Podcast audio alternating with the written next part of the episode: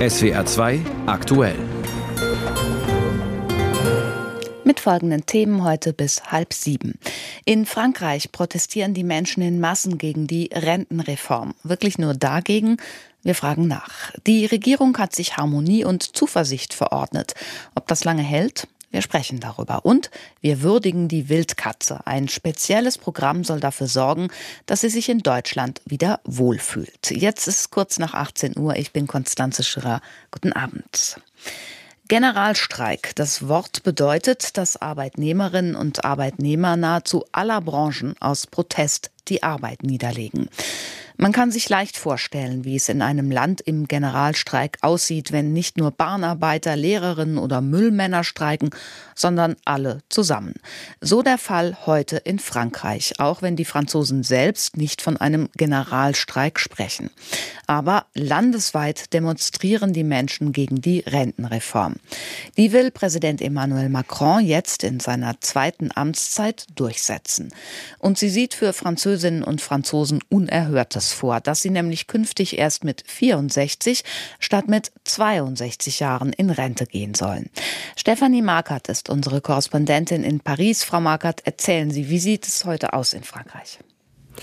Ja, das Land stand nicht völlig still, wie es die Gewerkschaften angekündigt hatten, aber es wurde zumindest ausgebremst bei Streiks und über 300 Demonstrationen landesweit. Gerade kommen die Zahlen für Paris rein. Dort sollen nach Gewerkschaftsangaben 700.000 Menschen auf die Straße gegangen sein, so viel wie noch nie. Das ist ja der sechste Protesttag und die Gewerkschaften sprechen deshalb schon jetzt von einem historischen Tag. Gestreikt wurde ansonsten im öffentlichen Dienst, in Autokonzernen, Kraftwerken, Raffinerien, überall. Zum Teil zwei Drittel der Angestellten der Post zum Beispiel, die waren im Ausstand. Und um noch ein Beispiel der Auswirkungen zu nennen, das vielleicht für Champions League-Fans wichtig ist, PSG zum Beispiel musste, um nicht auf dem Flughafen festzusitzen, heute einen Tag früher nach München reisen. Da findet ja morgen das Achtelfinal-Rückspiel gegen die Bayern statt. Nun scheint bemerkenswert zu sein, dass sich auch Menschen in kleineren Städten, ja sogar Dörfern offensichtlich massiv an Protesten beteiligen. Geht es da in Wahrheit um mehr als nur in Anführungsstrichen um die Rentenreform?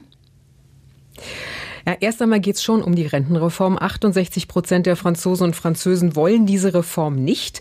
Und wenn man mit den Menschen auf den Demos spricht, dann sind die auch extrem entschlossen. Es wäre auch nicht das erste Mal, dass so eine Rentenreform gekippt wird in Frankreich. Mhm. Und in Frankreich, da hat sich in letzter Zeit der Stellenwert der Arbeit auch verschoben. Die Menschen wollen ihr Leben flexibler gestalten. Und zudem haben die Rentenkassen hier letztes Jahr ein Milliarden Plus gemacht. Das Loch kommt erst in Zukunft. Und die Reform damit für die Menschen zur Unzeit, wo gerade die Lebensmittelpreise übers Jahr um 17 Prozent gestiegen sind, wo gerade eine extreme Trockenheit im Lande herrscht und man lieber Maßnahmen gegen den Klimawandel will. Und natürlich die Premierministerin, die steht hier an vorderster Front. Die Menschen wollen von ihr und auch von Präsident Macron einfach auch gehört werden und sie haben nicht den Eindruck, dass das bislang passiert. Nun haben die Chefs der großen Gewerkschaften angekündigt, noch einen Gang höher zu schalten. Wie kann das aussehen und vor allem, wie gefährlich kann das Macron werden? Ja, die Streiks gehen weiter. Auch morgen fallen viele Züge zum Beispiel aus. Am Samstag steht schon der nächste Protesttag an. Und es ist das größte innenpolitische Projekt des Präsidenten. Sein Gegner im Präsidentschaftswahlkampf war unter anderem Jean-Luc Mélenchon von der im Parlament sehr starken, weit links stehenden Partei LFI. Und der fordert heute zwar nicht seinen Rücktritt, aber Macron solle jetzt demokratisch eingreifen. Was soll er tun? Entweder das Parlament auflösen, das sehr hitzig über die Debatte, äh, über das Projekt äh, mhm. debattiert debattiert oder ein Referendum über die Rentenreform oder diese Reform am liebsten natürlich laut Mélenchon ganz zurückziehen. Und der Präsident, der würde sich irren, so Mélenchon, wenn er darauf hoffe, das Volk werde müde. Und vom Präsidenten selbst hört man gar nicht viel oder täusche ich mich da? Nee, er äußert sich wenig. Er schickt lieber die Regierung vor. Und äh, Macron, der hat sich jetzt tagelang auch der Außenpolitik gewidmet. Der war einige Tage in Afrika unterwegs und darüber machen sich jetzt schon Satiresendungen lustig. Also ein Macron-Imitator, der wurde da mit einer Leopardenfellmütze in einer Sendung sozusagen ins Flugzeug gesetzt und dann hat er gesagt, ach, ich nehme ja nicht so oft die Metro. Ich muss ja von meinem Schlafzimmer ins Büro nur eine Treppe runter. Ihn treffen die Streiks also nicht so sehr und äh, die vielen Menschen, die haben heute lange lange Anfahrtswege gehabt, übervolle Metros oder sie sind im Homeoffice geblieben, hatten noch ihre Kinder zu betreuen, weil die Kita zu waren. Und äh, sie haben, finden eben, dass der Präsident irgendwo da weit oben ist und sie nicht hört und er könne nicht ohne Volk regieren. Das haben ihm die Protestierenden heute noch mal klar auf ihren Fahnen und Plakaten gesagt. Aus Paris unsere Korrespondentin Stefanie Markert. Vielen Dank dafür. Die europäischen Verteidigungsminister, die treffen sich heute Abend in Stockholm in Schweden. Man speist zunächst gemeinsam und will sich dann bis morgen einschließlich einem Plan der EU-Kommission widmen. Der verfolgt ein eindeutiges Ziel. Die Waffenproduktion in Europa soll angekurbelt werden. Vordringlich ist Munition. Darauf ist die Ukraine in ihrem Abwehrkampf gegen Russland angewiesen. Aber der Munitionsvorrat in europäischen Waffenlagern scheint dahin zu schmelzen schmelzen. Die EU will schnell darauf reagieren, berichtet unsere Korrespondentin Helga Schmidt. Wochenlang wurde über hochmoderne Kampfjets gesprochen, ob man sie an die Ukraine liefern sollte oder eher nicht. Über hochkomplexe Waffensysteme, die in der Lage sein könnten, noch mehr russische Raketen abzufangen. Jetzt stellt sich heraus, die Munition könnte knapp werden für die Waffen, die längst schon an die Ukraine geliefert wurden. Die Ukraine verfeuert täglich viel mehr Munition, als im gleichen Zeitraum von der Rüstungsindustrie produziert wird. Dieser Alarmruf kam aus dem NATO-Hauptquartier Europa müsse liefern. Das fordert jetzt auch EU-Chefdiplomat Borrell von den Verteidigungsministern der EU. Sie müssten vor allem schneller reagieren. We have to deliver. Borrell wird den Ministern heute Abend beim Dinner in Stockholm einen Plan auf den Tisch legen, eine Art To-Do-Liste, wie die Waffenproduktion in Europa angekurbelt werden kann.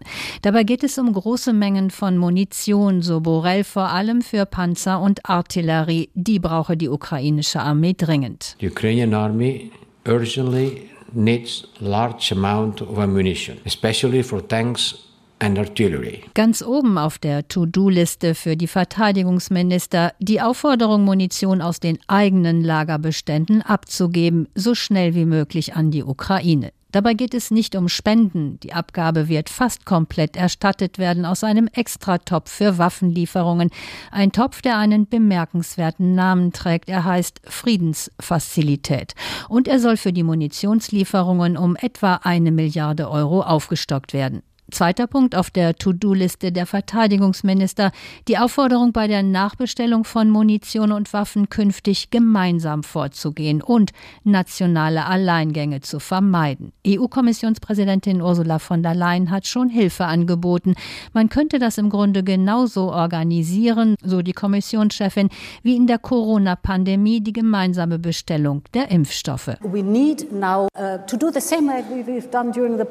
in der Pandemie hatte von von der Leyen zentral mit den Pharmakonzernen verhandelt und feste Abnahmemengen garantiert. So etwas schwebt ihr auch jetzt vor. Die Rüstungsindustrie soll Zusagen bekommen, dann könne sie in neue Produktionslinien investieren, schneller sein und größere Mengen liefern. That gives the defense industry the possibility to invest production lines now to be faster and to increase the amount they can deliver. Garantierte Abnahmemengen und möglicherweise sogar finanzielle Unterstützung oder günstige Kredite, das dürfte für Europas Rüstungskonzerne eine gute Nachricht sein. Allerdings eine, die unter den Verteidigungsministern längst noch nicht beschlossene Sache ist. Kritiker verweisen nämlich darauf, dass die Rüstungsunternehmen schon jetzt stark vom Krieg gegen die Ukraine profitiert haben und Hilfsgelder aus Steuermitteln etwa für neue Produktionshallen nicht so leicht zu rechtfertigen sind. Deshalb gilt es als wahrscheinlich, dass die Verteidigungsminister sich heute und morgen in Stockholm zunächst um die beiden ersten Punkte auf der To-Do-Liste kümmern, also um die schnelle Abgabe von Munition aus den eigenen Lagerbeständen an die Ukraine und um die gemeinsame Beschaffung von Nachschub. Nachschub für die ukrainischen Soldaten im Kampf gegen den russischen Aggressor. Laut UN-Flüchtlingshilfswerk UNHCR sind 18 Millionen Ukrainerinnen und Ukrainer vor diesen Kämpfen, diesem Krieg außer Landes geflohen, seit er vor einem Jahr von Russland angezettelt wurde.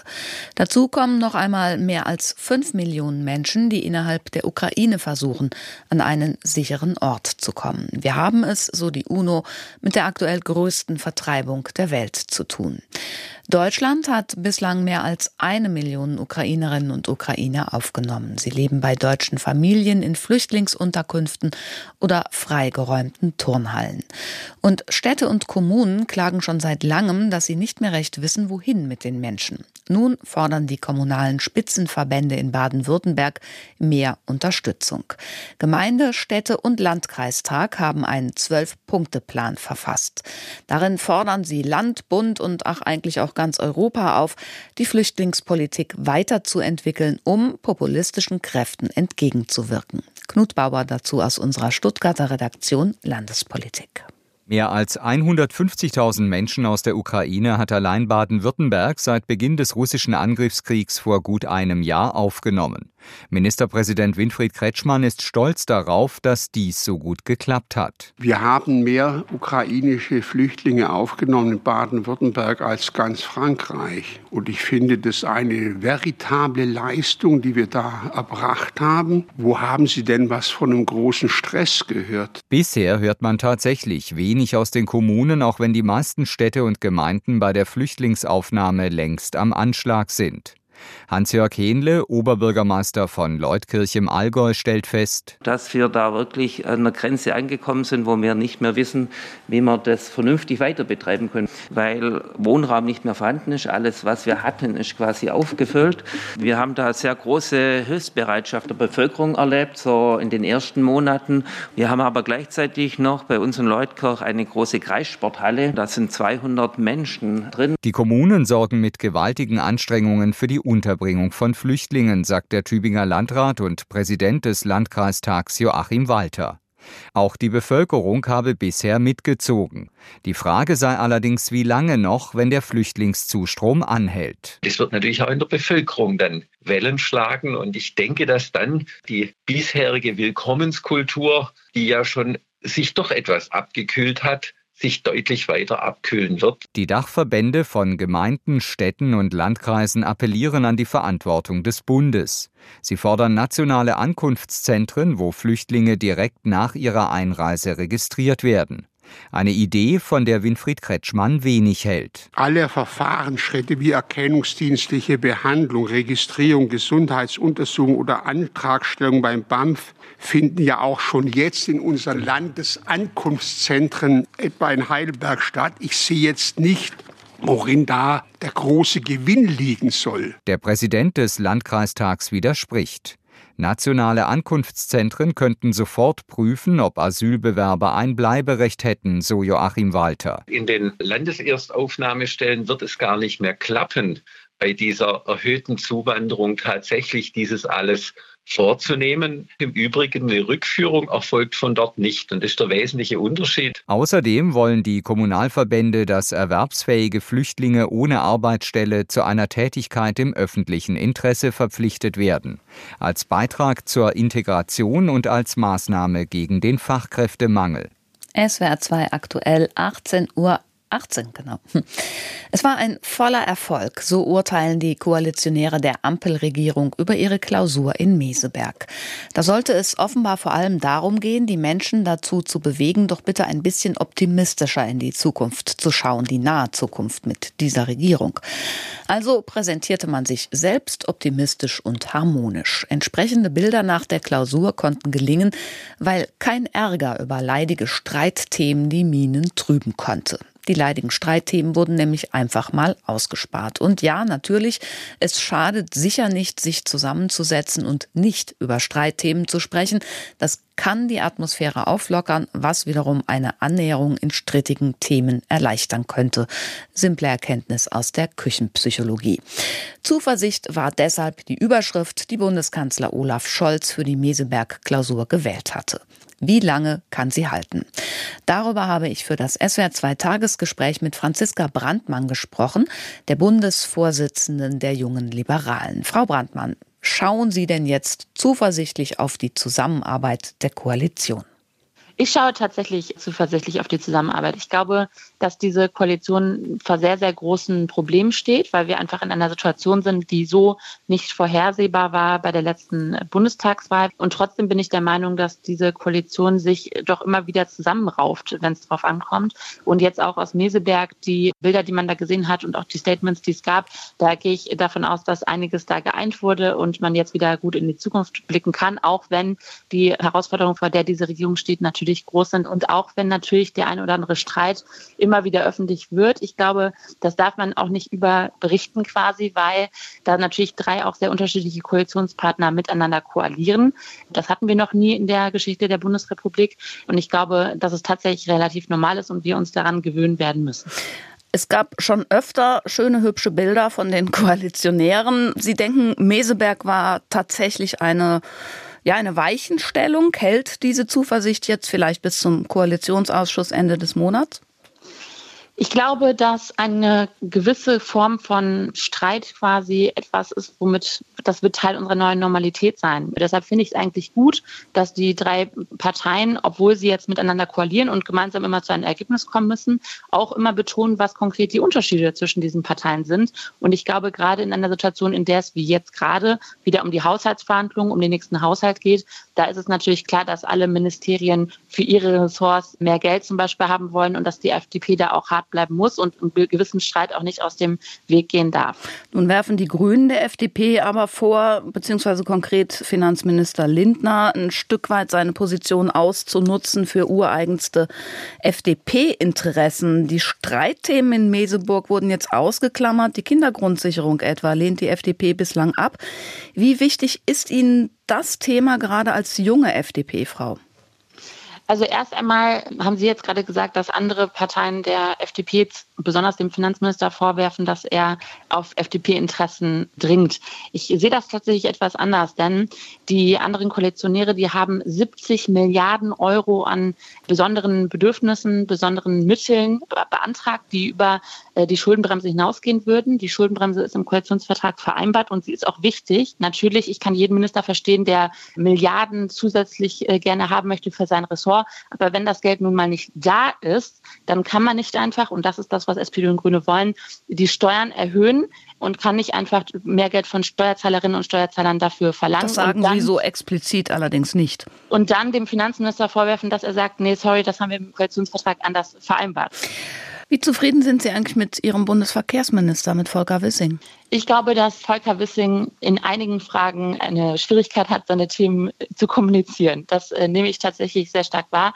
Ich erinnere mich daran, das finde ich ganz interessant, dass äh, Volker Wissing wird aktuell ja sehr viel dargestellt als jemand, der sehr viel bremst beispielsweise, der vor allem beim Thema erneuerbare Energien oder zum Beispiel Fahrradinfrastruktur bremst. Tatsächlich war er ja vorher Minister in Rheinland-Pfalz mhm. und ich erinnere mich noch daran, dass er damals für das genaue Gegenteil verschrien war. Ich glaube aber, dass es tatsächlich schon ein Problem ist der FDP aktuell. Das sehe ich mit Sorge, dass es manchmal nicht gelingt, äh, Themen so zu kommunizieren, dass sie für alle auch verständlich ist. Also beispielsweise beim Thema Verbrenner aus. Mhm. Das ist ja ein Thema, mit dem Volker Wissing in der letzten Zeit sehr oft in der Presse war. Bei dem Thema Verbrenner aus ist bei manchen Personen der Eindruck entstanden, dass die FDP einfach eine Autofahrer-Klischee-Partei sei, der es nur darum geht, dass man weiter mit dem Porsche über die Autobahn flitzen kann und tanken kann, was man möchte. Das Dabei hat aber ja durchaus ja auch seine Gründe. Wenn wir jetzt dran denken, dass Deutschland nicht zugestimmt hat bei dem Verbrenner aus 2035, dass die FDP sich weiterhin, das ist ja auch ihre Position, gegen ein Tempolimit 130 auf Autobahnen wehrt. Das ist ja nicht nur eine Darstellung, sondern Fakt. Also Fakt ist, dass die FDP, wenn wir einfach mal zum Beispiel über das Verbrenner aus jetzt mal sprechen, Fakt ist, dass die FDP darauf besteht, dass man in Zukunft auch mit klimaneutralen synthetischen Kraftstoffen tanken kann. Und das finde ich eigentlich, also da kann mir ja eigentlich niemand, dem es wirklich um gute Klimapolitik geht, sagen, warum das jetzt ein Bremsen darstellt oder ein Blockieren, wenn man sagt, naja gut, aber wenn synthetische Kraftstoffe in Zukunft rein klimaneutral hergestellt und genutzt werden können, warum soll das dann nicht gehen? Und ich finde, das kann man super erklären, aber es muss man eben auch erklären. Wenn man sich nur vor die Presse stellt und sagt, jo, wir haben blockiert in Europa, dann kommt das natürlich nicht an Und dann kauft einem das auch keiner ab. Und deshalb finde ich das wichtig, dass wir in Zukunft als FDP insgesamt einfach auch stärker erklären, warum wir bestimmte Schritte gehen und warum das oft auch keine Blockade ist, sondern tatsächlich eigentlich etwas Gestaltendes. Ich höre leise Kritik heraus. Frau Brandmann, Ihre Partei hat bei allen Landtagswahlen zuletzt verloren. Was denken Sie, warum als junge Liberale? Natürlich hat die FDP bei den letzten Landtagswahlen zum Beispiel auch bei Älteren schlecht abgeschnitten.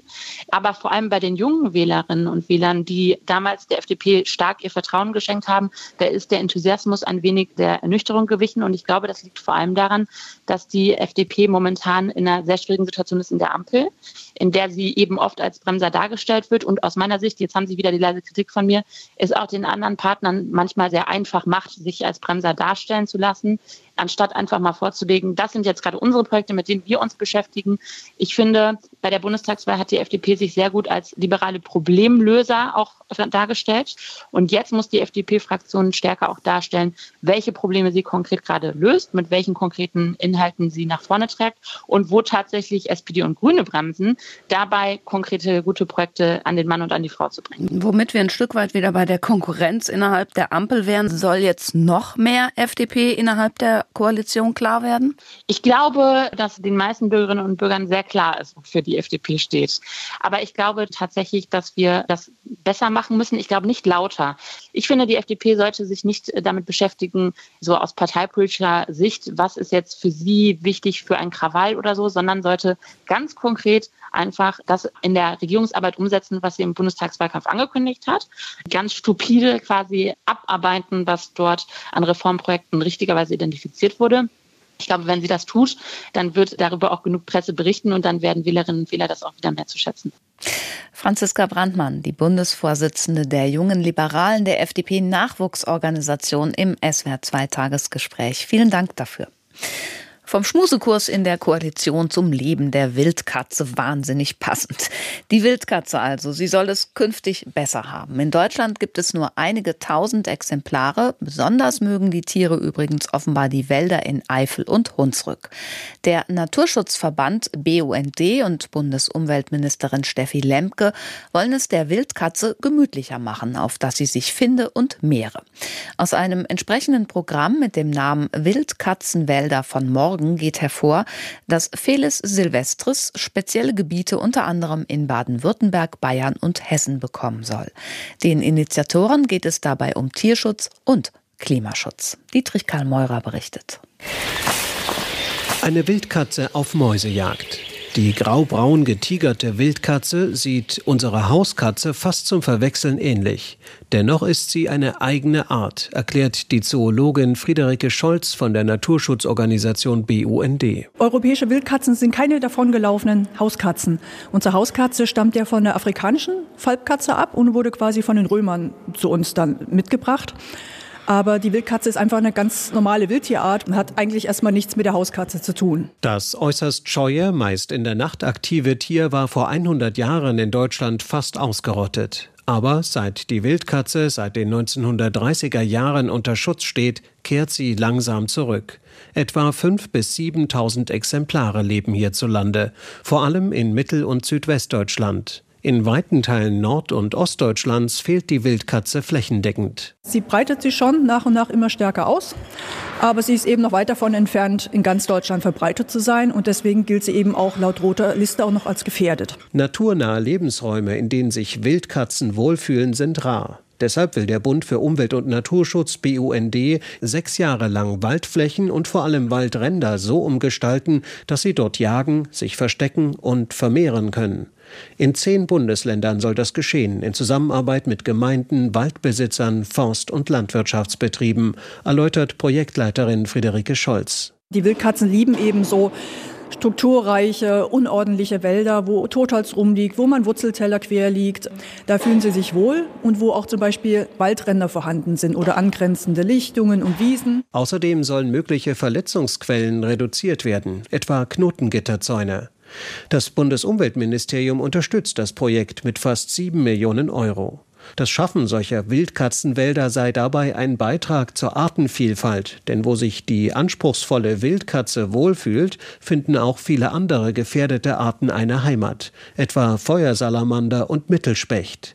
Auch mit Blick auf den Klimaschutz ist es Bundesumweltministerin Steffi Lemke wichtig, die Wiederausbreitung der Wildkatze zu unterstützen. Weil sie ein Stück weit stellvertretend für wichtige Waldökosysteme steht, die wir brauchen, die wir für unseren Schutz vor der Klimakrise brauchen, die Kohlenstoff einlagern, die den Wasserhaushalt unterstützen. Für all diese Dinge sind wir auf solche Wälder angewiesen. Deshalb, ich sagte, es geht immer nicht nur um eine einzelne Art, sondern um Naturschutz, um intakte Ökosysteme für uns selber. Ob es tatsächlich gelingt, dass sich die Wildkatze durch die Umgestaltung der Waldflächen wieder ausbreitet, soll durch ein spezielles Monitoring überprüft werden. Auch das ist Bestandteil des Projekts.